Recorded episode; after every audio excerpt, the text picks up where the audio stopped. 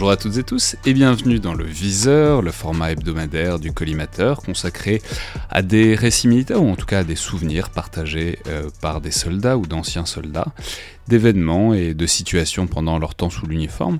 Et l'idée de ce format, vous le savez, c'est euh, d'avoir de partager des, épisodes en tout cas euh, qui, qui, permettent de comprendre ou de faire comprendre ce que peut être cette vie de militaire et une partie de son sens tel qu'il s'incarne sur le terrain. Et j'ai aujourd'hui le plaisir de recevoir à nouveau, euh, pour la première fois euh, dans le viseur, le colonel Hervé Pierre de l'armée de terre. Donc bonjour colonel. Bonjour. Alors vous êtes, euh, les, auditeurs réguliers du collimateur le savent, vous êtes aujourd'hui conseiller de terre au cabinet du Premier ministre, vous êtes notamment passé dans le collimateur, mais aussi dans le bunker. Mais vous êtes, euh, avant d'être dans ces fonctions d'état-major, c'est évidemment, euh, enfin, vous y êtes arrivé évidemment dans la continuité d'une carrière opérationnelle, notamment, enfin, en particulier dans l'infanterie de marine. Et euh, je crois que c'est dans ce cadre-là, d'ailleurs, avant que vous passiez à des fonctions d'état-major dans lesquelles vous êtes encore, que se situe l'épisode dont vous allez nous parler. Alors, je crois que c'est dans l'opération Sangaris, donc autour de 2015. Oui, exactement, oui. C'est Sangaris euh, en février. L'événement se, situe exactement en février 2015. Donc Sangaris, je rappelle toujours, c'est évidemment en République centrafricaine. Voilà, et donc euh, pour replacer les choses un peu dans le contexte, euh, à cette époque-là, je commande le troisième régiment d'infanterie de marine qui est stationné à, Vannes, et je suis dans ma deuxième année de commandement. J'ai pris le commandement en 2013, je le rendrai à l'été 2015, et donc cette, cette opération en Centrafrique, et la deuxième opération que je j'effectue à la tête euh, d'un groupement tactique, comme on comme on le dit, euh, qui est en grande partie issu de, mon régiment, mais pas que, puisque le principe du groupement tactique, c'est d'agréger autour d'un état-major et puis d'unités qui proviennent d'un même régiment des spécialités différentes pour former euh, une unité un peu multi-outils capable de répondre à beaucoup de types d'actions. Et, c'est combien, combien, de monde à peu près, un groupement tactique Alors, un groupement, alors le régiment à Vannes, c'est 1000 personnes. Euh, et un groupement tactique, ça varie euh, entre euh, 700 et 1000 à peu près. Là, en l'occurrence, le groupement tactique euh, qui avait été formé pour partir en Centrafrique euh, comptait 850 personnes. D'accord, donc vous êtes parti en Centrafrique euh, avec une mission précise en tête, c'est-à-dire avec un objectif précis, ou c'était un déploiement en Centrafrique et c'est après que sont apparues, euh, disons, les, différentes missions euh, progressivement? Alors on part toujours avec un objectif et avec une mission précise, et une mission dans la mesure où c'est possible qu'on prépare, et en l'occurrence, comme c'était pas ce qu'on appelle une entrée de théâtre, mais je relevais une unité qui était déjà sur place, j'avais préparé avec l'ensemble du bataillon, euh, donc de ce groupement tactique, j'avais préparé pendant plusieurs mois les missions que nous allions euh, remplir. en Centrafrique, à cette époque-là, mais c'est plus le cas maintenant, mais à cette époque-là, il y avait sous l'autorité d'un général deux groupements tactiques de ce, de ce type-là. L'un qui était plutôt centré sur la capitale Bangui et l'autre qui était celui que j'allais commander, qui avait en charge la partie est de la Centrafrique, c'est-à-dire euh, pour les auditeurs qui connaissent et pour que ceux qui connaissent pas, il faut qu'ils prennent une carte, qu'ils regardent euh, globalement un triangle euh, qui ferait la ville de Sibut, la ville de Dekwa plus au nord, près 80 km au nord de, de Sibut, et puis encore plus à l'est, la ville de Bambari. Donc c'était quand même un, un, ensemble territorial assez vaste. C'est quoi comme genre de milieu, comme genre d'environnement alors, bah, je vais vous dire tout de suite, mais la, mission que, nous avions, c'était une mission de stabilisation et qui consistait à, faire baisser le niveau de violence sur place de manière à ce que les troupes de l'ONU qui étaient euh, en train de se déployer, la MINUSCA, puissent prendre les missions euh, à leur charge et, le temps de se déployer dans, de bonnes conditions. Donc j'étais dans un environnement où j'avais euh, beaucoup d'unités de, l'ONU qui étaient réparties dans ma zone sous forme de postes, notamment là où, je vais décrire l'action que nous avons conduite. Euh, et euh, j'avais cette mission de, sécurisation à conduire dans un environnement qui était assez compliqué parce que c'était juste au moment de la, saison des pluies, sortie de saison des pluies, et donc vous avez un, un, environnement qui est extrêmement dense en termes de, de forêt, des pistes qui contraignent beaucoup les déplacements et qui euh, sont parfois difficilement praticables. Ça veut dire en clair que quand on, dit qu'il y a soit 80 km entre Sibut et Décois plus au nord, Ça veut dire qu'on peut le faire en deux heures ou, en huit heures. Ça dépend vraiment des conditions de piste. Donc globalement, mon, point un peu central, c'était cette ville de Sibut qui est située euh, à, l'est de Bangui, la capitale. Donc ça, j'avais mon, mon, poste de commandement principal à Sibut. Euh, la garnison de Décois qui était 80 km plus au nord et à peu près 200 km plus à l'est, euh, Bambari. Mais alors vu les difficultés euh, que vous décrivez pour se déplacer, et le, enfin, voilà, le fait que l'environnement peut être un peu difficile, en tout cas par voie de terre, est-ce que vous aviez aussi enfin, des supports aériens? C'est-à-dire est-ce que vous aviez la capacité à vous projeter rapidement en cas de besoin par hélico, Oui, oui, on avait, on avait l'appui d'hélicoptères qui permettait de, se projeter de manière rapide. Ça veut dire quand même que dans ce type de d'environnement où vous avez un espace très grand à contrôler euh, et où les déplacements terrestres sont compliqués, même en ayant des appuis aéromobiles, vous êtes quand même beaucoup contraint par le terrain et donc il faut bien réfléchir au volume que vous laissez euh, aux différents endroits de manière à ce qu'il ne soit pas comme on dit dans notre jargon, submersible. C'est-à-dire qu'en cas de problème, en cas d'attaque, en, cas de, rapport de force, vous ayez le temps de venir les renforcer. Et donc c'est toujours une, décision de chef euh, de, savoir comment euh, euh, se, répartir entre ce qu'on appelle la, concentration et, la dispersion. Le fait est que notre dispositif était relativement solide, qu'on avait un appui hélicoptère qui permettait de réagir assez vite, et nous avions face à nous, à ce moment-là, deux grands camps qui s'étaient opposés avec beaucoup de virulence et qui commençaient à, discuter entre eux. D'un côté, ce qu'on appelle toujours les Seleka, qui veut dire alliance, et donc c'était euh, l'ensemble des groupes euh, musulmans euh, qui se battaient pour faire reconnaître leurs droits, et de l'autre côté, un groupe qu'on appelle les anti-Balaka, ce qui veut dire anti-machette, et qui étaient plutôt des groupes chrétiens et qui estimaient avoir euh, tout à fait le droit de prendre des armes pour se défendre, défendre leur village contre les incursions euh, de, des anti-Séléka, enfin des Séléka. Et donc vous aviez ces deux grands groupes armés qui s'étaient battus. Les choses étaient en plus euh, plus compliquées parce que par, dans le groupe des Séléka, euh, les, les s'étaient euh, divisés en plusieurs groupes armés différents avec des objectifs différents. Voilà, donc on était dans cet environnement un peu complexe à essayer euh, de faire en sorte qu'ils ne se battent pas entre eux, qu'ils posent des armes, que la population puisse reprendre une vie plus normale, que le commerce reprenne et que tout le monde aille à la table des négociations. C'était un peu voilà l'environnement général. nous étions là pour faire baisser le niveau de violence et nous assurer que euh, l'ONU prenait le relais. Et c'est dans ce cadre général euh, que je vais euh, vous préciser exactement le point qui fait mon intervention. Oui, mais alors justement, parlons-en.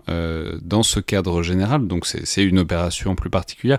Donc février 2015, je crois que c'est à Bria. Alors où est-ce que ça se situe exactement dans ce triangle que vous nous décrivez, Bria? Alors, à proprement parler, Bria, c'est en dehors de ce triangle, c'est encore plus à l'est, nord-est.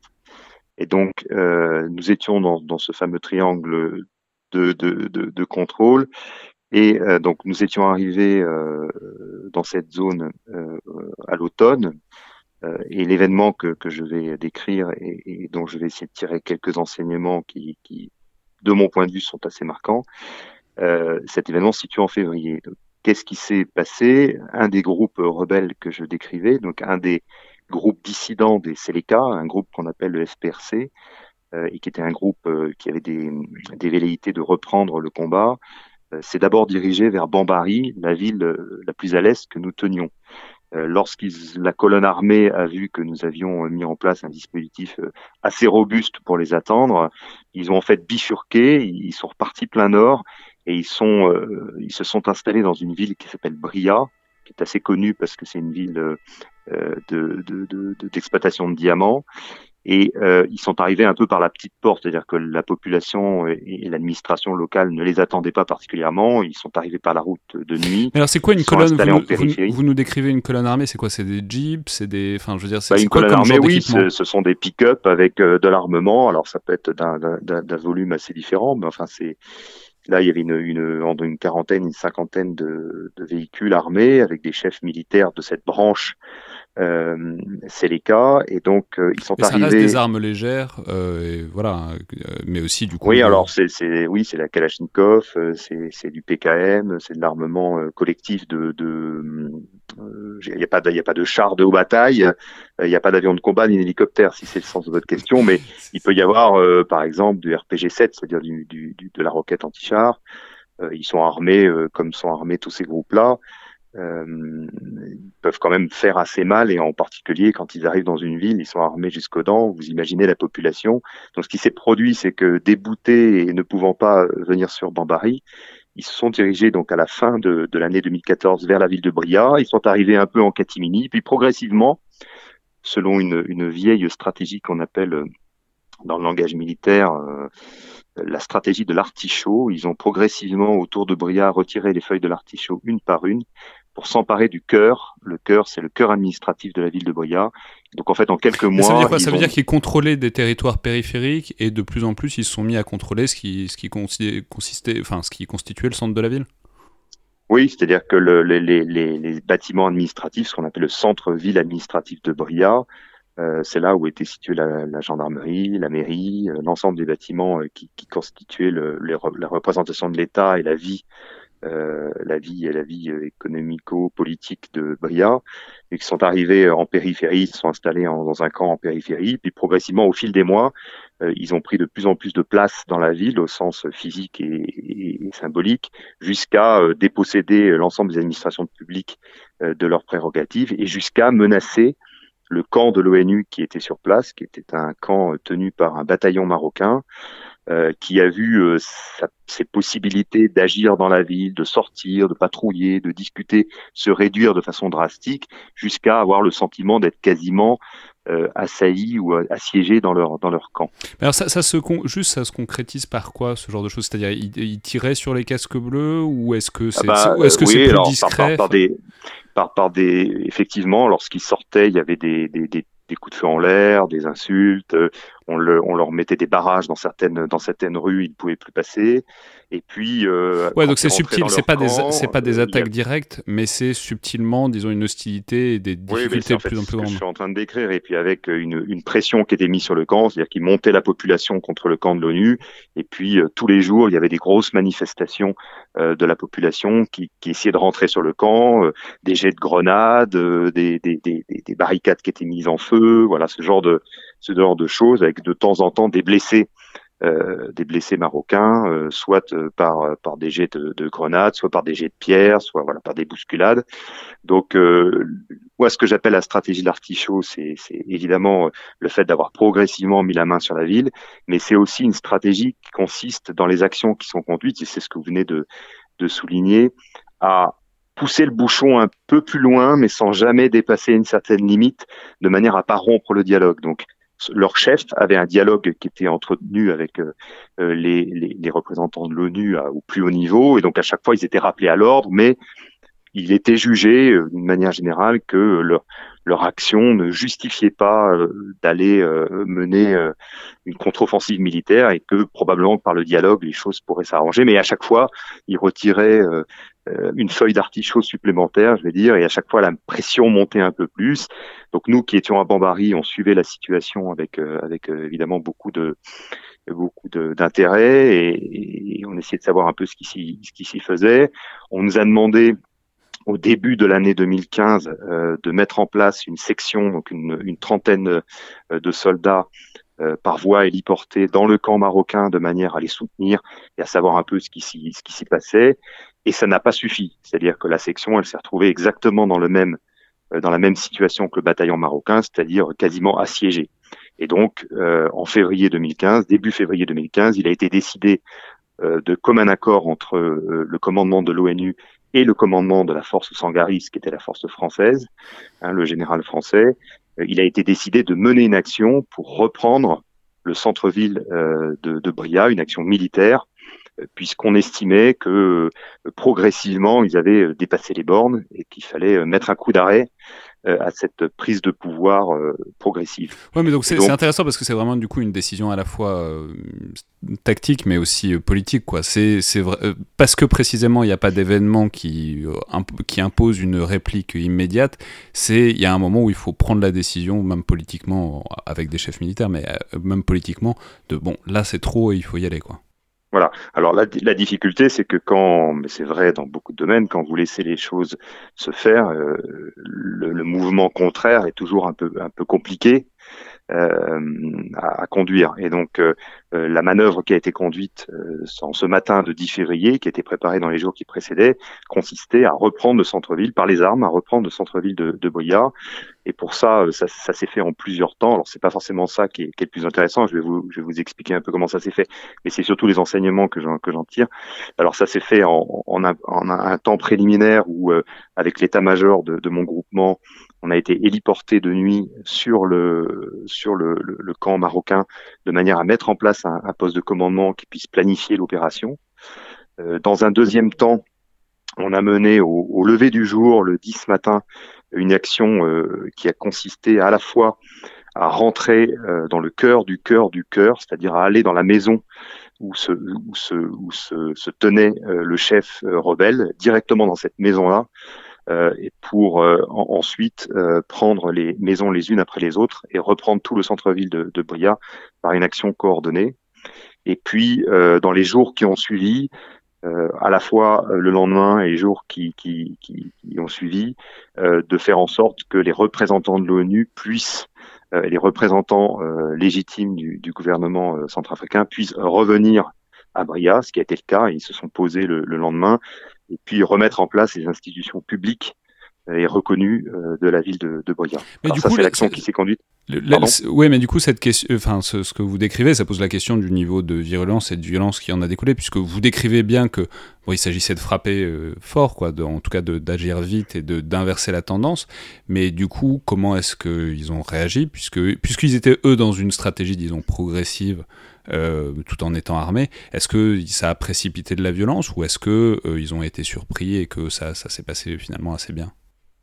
Alors bah, c'est un peu les trois bah, les trois clés ou les trois enseignements que je voudrais dégager parce que je sais pas le propos ici de décrire minute par minute ce qui s'est passé, mais euh, effectivement globalement euh, ça a été euh, ce qu'on appelle un assaut d'infanterie sur un centre-ville, ce qu'on fait pas tous les jours et, et ce qui est relativement intéressant comme expérience. Mais j'en retire trois choses.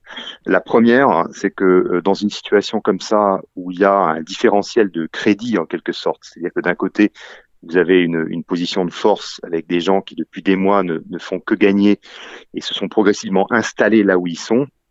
Et vous qui êtes de l'autre côté de moins en moins crédible parce qu'à chaque fois euh, que vous dites, euh, alors quand je dis nous, c'est l'ensemble de, de, leurs interlocuteurs, euh, à chaque fois qu'on disait quelque chose, finalement, ils ne croyaient pas tellement. Et donc ce déficit nécessitait d'avoir une action extrêmement brutale, mais une action euh, qui permette de renverser complètement euh, le, le, le, rapport de force en inversant l'incertitude, c'est-à-dire faire en sorte qu'ils soient dépossédés de toutes leurs certitudes et que l'incertitude change de camp.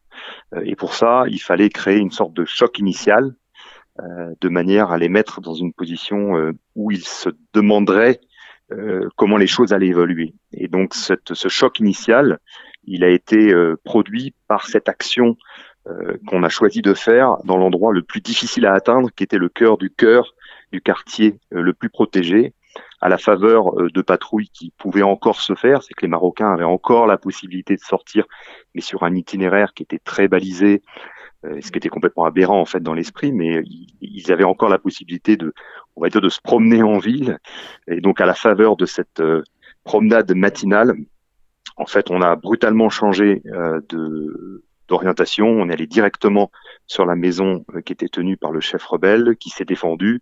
On a ouvert le feu et toute la la difficulté euh, de l'opération, toute la manœuvre de l'opération consistait à, cette, à cet effet de surprise, puisqu'on avait depuis la veille de nuit rassemblé des forces importantes qui étaient arrivées de Bambari par la piste et qui s'étaient positionnées à l'extérieur de la ville. Et en fait, l'effet majeur pour nous, c'était d'être capable, et vous allez bien le comprendre, de mener une action extrêmement audacieuse et dangereuse au cœur du nid adverse, en ayant la certitude qu'à partir du moment où l'action aurait commencé, on pourrait être soutenu par les forces qu'on avait, euh, on avait fait venir de nuit dans la plus grande discrétion.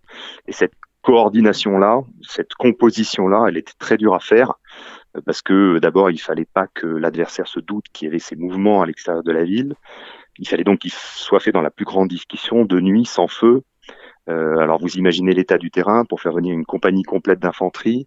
Ensuite, entre l'endroit où cette compagnie était positionnée de nuit et l'endroit où elle devait euh, rallier, elle devait faire la jonction avec cet élément euh, d'assaut au centre-ville de Moya, ben, il y avait un certain nombre d'obstacles à passer, dont un cours d'eau, dont des, dont des routes barrées. donc il fallait absolument qu'on soit capable de lever tous ces obstacles dans un temps très court. Donc le, premier enseignement. Avec donc l'objectif en plus le donc au moment de l'action qu'il y ait une sorte d'effet de choc quoi, c'est-à-dire qu'il y ait l'action à l'intérieur et que en même temps ces, ces miliciens se sentent euh, encerclés en même temps et que du coup c'est d'être pris en tenaille comme ça, ça les fasse abandonner toute velléité de combattre. En fait, la seule la seule façon d'arriver à renverser le rapport de force, c'était euh, de provoquer l'effet de surprise. Et cet effet de surprise, on l'a provoqué euh, simultanément par euh, l'assaut euh, au centre-ville et par le ralliement d'une compagnie complète dont ils n'attendaient évidemment pas la venue, ce qui les a complètement déstabilisés. Mais cet effet de choc, ce que je veux dire, c'est que cet effet de choc, pour le provoquer, pour inverser le rapport de force, il y a une prise de risque. Et, c'est cette prise de risque qu'il faut mesurer. Et moi, un des moments euh, les, plus, plus, marquants de toute cette opération, cette opération précise, mais de mon passage en Centrafrique et de et d'autres opérations, c'est cette c'est cette nuit précédente où toutes les informations qui m'étaient remontées, toutes les discussions que j'avais avec les différents euh, les différentes unités qui allaient participer, consistaient à apprécier le degré de risque et à savoir si on allait effectivement lancer l'opération ou pas, puisque si la jonction ne se faisait pas, ça pouvait être absolument catastrophique, évidemment pour ceux qui s'étaient aventurés euh, dans le nid adverse. Euh, et si jamais notre compagnie était bloquée, ça pouvait avoir des conséquences importantes. Et donc un chef militaire dans cette situation-là, euh, bah, il doit prendre en compte tous les paramètres. Et à un moment, il faut décider et il faut franchir le pas. Il faut, il faut, il y a une prise de risque. Euh, évidemment qui est bien éclairé, qui est éclairé par, par tous ceux qui participent à l'opération, par évidemment le, commandant du, bataillon marocain qui était là et qui était vraiment un, soldat extraordinaire et avec qui on a eu un, dialogue euh, de commandement et de réflexion tactique extrêmement euh, fécond. Mais voilà, il y a un moment, si vous voulez, où vous avez tout préparé, vous avez pensé à tout, où toutes les forces se sont accumulées, où voilà votre votre manœuvre elle est en tête, vous allez vous allez la déclencher, puis il y a une espèce de, de moment de suspension où vous vous dites voilà là là c'est là que il y a une décision à prendre et elle peut, euh, ça peut fonctionner et puis ça peut ne pas fonctionner et quelles en seraient les, conséquences. Voilà, donc ce, premier, je veux dire, ce, premier focus en quelque sorte, cette dimension un peu, je veux dire, un peu dramatique, un peu, un peu, un peu difficile de la solitude en fait au dernier moment quand il faut euh, donner le go pour relancer l'action et que vous savez que vous n'arriverez pas à avoir cet effet de surprise de choc sans prendre une part de risque pour bousculer votre adversaire parce qu'il s'est tellement bien implanté, tellement bien établi que c'est le seul moyen d'arriver à le, le, bousculer. Ça, c'est le, premier, je veux dire, la première image qui me revient en, en tête. Mhm. Euh, lorsque je, je, repense à cette opération, avec évidemment tout un dialogue avec nos chefs euh, qui étaient à Bangui euh, et qui s'interrogeaient sur sur la, la, la, viabilité de, de l'opération. Et en dernier recours, évidemment, et c'est normal, ils laissent la main au terrain, c'est-à-dire qu'ils laissent la main au chef sur le terrain pour prendre la décision. Oui, c'est-à-dire c'est, c'est, quand même une procédure qui est balisée. C'est-à-dire la tactique est audacieuse, mais pour autant c'est des choses pour lesquelles vous vous entraînez aussi bien théoriquement. C'est, voilà, c'est, ma deuxième remarque. C'est ma deuxième remarque. C'est autant il y a un moment juste avant où il y a une sorte de, de, de, de, de pression qui monte, de concentration, d'interrogation sur est-ce qu'on le lance ou est-ce qu'on le lance pas? Mais ma deuxième remarque, c'est une fois que l'action est lancée, en fait, c'est absolument remarquable de voir à quel point l'entraînement qu'on a pu recevoir, moi j'appelle ça la magie du drill.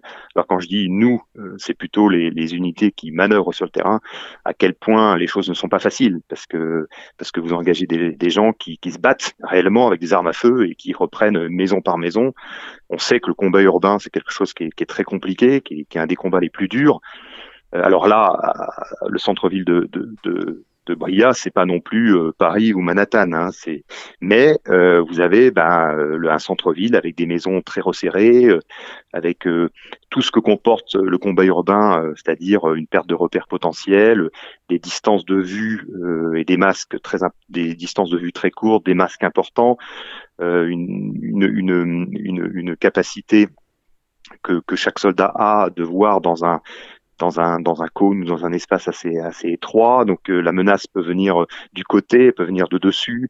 Euh, voilà, il y a, y a et puis vous avez des difficultés de coordination puisque vous voyez pas forcément tous vos camarades.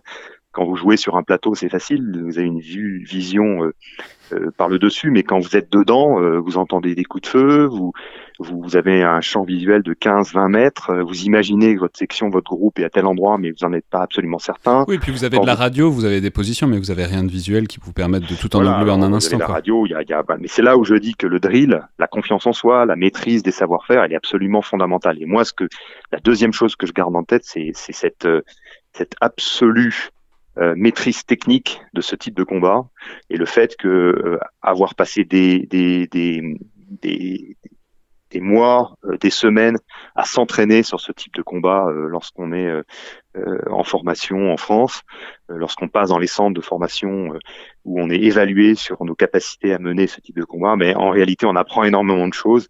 Et j'ai été en quelque sorte stupéfait, non pas par la facilité, parce que là encore, euh, ben on, c'était du combat et donc c'était difficile, mais par la capacité d'adaptation et par la, la maîtrise euh, du savoir-faire de combat urbain. Ça, ça m'a vraiment euh, stupéfait. Et on a repris le centre-ville de Bria, donc l'ensemble de, de, de, ce, de, ce, de, ces maisons et de, de ces bâtiments administratifs en une, une journée à peu près, une journée. Voilà. Et, et, donc, et je crois qu'il y avait un troisième enseignement? Oui, alors le troisième enseignement, et ça, ça, re, ça rejoint ce que, ce que vous disiez au départ, c'est que euh, la troisième chose, c'est que une action tactique comme ça, elle n'a de sens que si elle est exploitée à un niveau supérieur, à un niveau stratégique ou politique. Cette action, le fait de reprendre des bâtiments administratifs, n'a pas de sens en soi si derrière vous n'avez pas une sorte de transformation qui donne de la valeur à ce que vous avez fait. Cette transformation, c'est d'avoir euh, les ministres du gouvernement centrafricain qui viennent le lendemain, la représentante spéciale du secrétaire général des Nations Unies qui vient et qui vient féliciter le commandant euh, euh, marocain qui avait participé à l'opération et son bataillon pour l'action qui avait été conduite, et puis une cérémonie au centre-ville de Boya devant la gendarmerie où sont élargis tous les prisonniers qui avaient été incarcérés par, euh, par le groupe rebelle et où les couleurs centrafricaines sont montées sur la, sur la place euh, publique avec la population qui se rassemble. Et, je pense que ça, ça peut paraître un peu, un peu, un peu cliché, mais euh, une action militaire comme ça, lorsqu'elle est décidée, elle n'est pas décidée pour elle-même. Il s'agit pas de reprendre le centre-ville simplement pour chasser des rebelles. Ça veut rien dire du tout. Euh, D'ailleurs, ces propres rebelles, ils se sont déployés dans la forêt, ils nous ont attaqué le lendemain, le surlendemain. Il y a eu de nouveau des combats, mais c'est L'inversion du rapport de force, c'est la capacité à envoyer un message politique en disant vous êtes allé trop loin et cette, cette fois-ci, euh, c'est la dernière. Et ah, on n'acceptera pas ce genre de choses. Ça, c'est fascinant ce que, ce que vous décrivez, le, le, enfin, c'est-à-dire la dimension, euh, pas de spectacle, mais la dimension symbolique qu'il y a à la victoire militaire. Parce que c'est une constante. Euh, hyper longue quoi dans, dans l'histoire militaire mais c'est à dire il y a plein de rémanences ce que vous nous avez décrit c'est aussi dans la dans une certaine mesure ça ressemble à une levée de siège autour d'une plateforme médiévale où il faut entourer euh, l'armée mmh. assiégeante pour pouvoir les faire quitter le terrain. Et là, ce que vous nous décrivez, c'est aussi quelque chose qui est très connu et très ancien. C'est l'importance des entrées de ville. Une fois qu'on va mmh. gagner une bataille ou une fois qu'on a pris une ville, c'est très important de défiler en ville, de symboliser la prise de possession de la ville, parce que sinon, il y, y, a juste des morts et des dégâts, mais il n'y a, a pas de victoire. Bah, C'est-à-dire que la, la, le niveau tactique, lorsqu'il agit, il, il, a une mission à remplir ce terrain. La, la tactique, c'est c'est opérer un effet sur le terrain ou sur l'ennemi. Donc c'est quelque chose de très concret, hein, un objectif tactique. Cet objectif tactique, il peut être réussi, il peut être rempli, mais n'avoir aucune valeur stratégique ou politique. Il peut même être contre-productif si vous le remplissez mal ou s'il a mal été euh, estimé, si ses, conséquences ont mal été estimées. Vous avez le deuxième cas où cet objectif tactique est rempli, mais finalement il est, il a une valeur zéro au niveau tu, ça sert à rien. En fait, c'est pas exploité politiquement, ça n'a pas de sens. Et puis vous avez euh, le cas où cet objectif tactique est pensé dans un ensemble plus vaste, dans un ensemble politique où on, lui donne une mission, on nous donne une mission. Cette mission, elle, elle, elle a du sens dans le dialogue qu'il y a ensuite entre les différents les différentes parties. Elle a du sens pour la population, elle a du sens politique. c'est ça, c'est fascinant. C'est ça, c'est le sens qui transforme le succès en victoire, quoi. Voilà. Et là, ça m'a beaucoup frappé parce qu'effectivement, on n'avait même pas encore, c'était tellement, c'était un sujet tellement sensible que on n'avait même pas encore euh, complètement sécurisé la zone euh, au sens militaire du terme. C'est-à-dire qu'on avait repris le centre-ville, mais on, la nuit, on a eu des contre-attaques. D'ailleurs, une anecdote intéressante qui dit à quel point la ruse est partagée euh, de part et d'autre. Et euh, j'avoue que les adversaires en avaient eux aussi une bonne dose. Là, le soir même, le premier jour d'opération, je reçois un, un, appel sur mon téléphone portable, et puis quelqu'un me dit euh, voilà, je suis à tel endroit, j'ai été blessé euh, par balle, venez me chercher, les rebelles sont partis, euh, venez me récupérer. et en fait, c'était un piège. Et, lorsque l'unité s'est rapprochée, évidemment avec beaucoup de prudence, elle est tombée dans une embuscade qui a déjoué sans problème. Et puis la personne m'a rappelé après, j'avais aucune idée de la manière dont il avait eu mon numéro de téléphone pour me dire que voilà, c'était effectivement ils avaient tenté le coup, que ça n'allait pas marcher, mais que mais qu'on se reverrait. Voilà. Donc c'est vous dire à quel point il y, a, y a dans le le, fracas des armes toujours une forme de dialogue et que ce dialogue, eh ben, il est euh, exploité ensuite euh, d'une manière ou d'une autre. Et pour nous, ce qui m'a beaucoup frappé, c'est de voir que les autorités les plus élevées, c'est à la fois les autorités de Centrafrique et, l'ONU, venaient, euh, je crois que c'est le jour même ou le lendemain matin, alors que la zone n'était pas totalement sécurisée, parce qu'il y avait besoin, il y avait un besoin impérieux de marquer le fait que euh, euh, bah, les choses s'étaient inversées, que le rapport de force était inversé, que politiquement c'était c'était un symbole très fort. Très bien. Bah, merci beaucoup, colonel Pierre. Voilà, mais des actions comme ça, il y en a certainement eu beaucoup. Il y a beaucoup de d'autres militaires qui pourraient raconter ça. J'en ai évidemment pas la, la primeur et je profite de ce podcast pour euh, pour euh, pour exprimer toute ma. S'ils ont envie de venir en parler dans le podcast, ils sont plus que les bienvenus voilà, exprimer toute ma, ma sympathie, mon amitié, ma fraternité d'armes à tous ceux qui étaient présents et qui écouteront peut-être ce, ce, podcast, à tous ceux qui étaient présents à Bria en février 2015 et qui euh, se sont euh, battus de manière absolument remarquable. Merci beaucoup, colonel. Merci.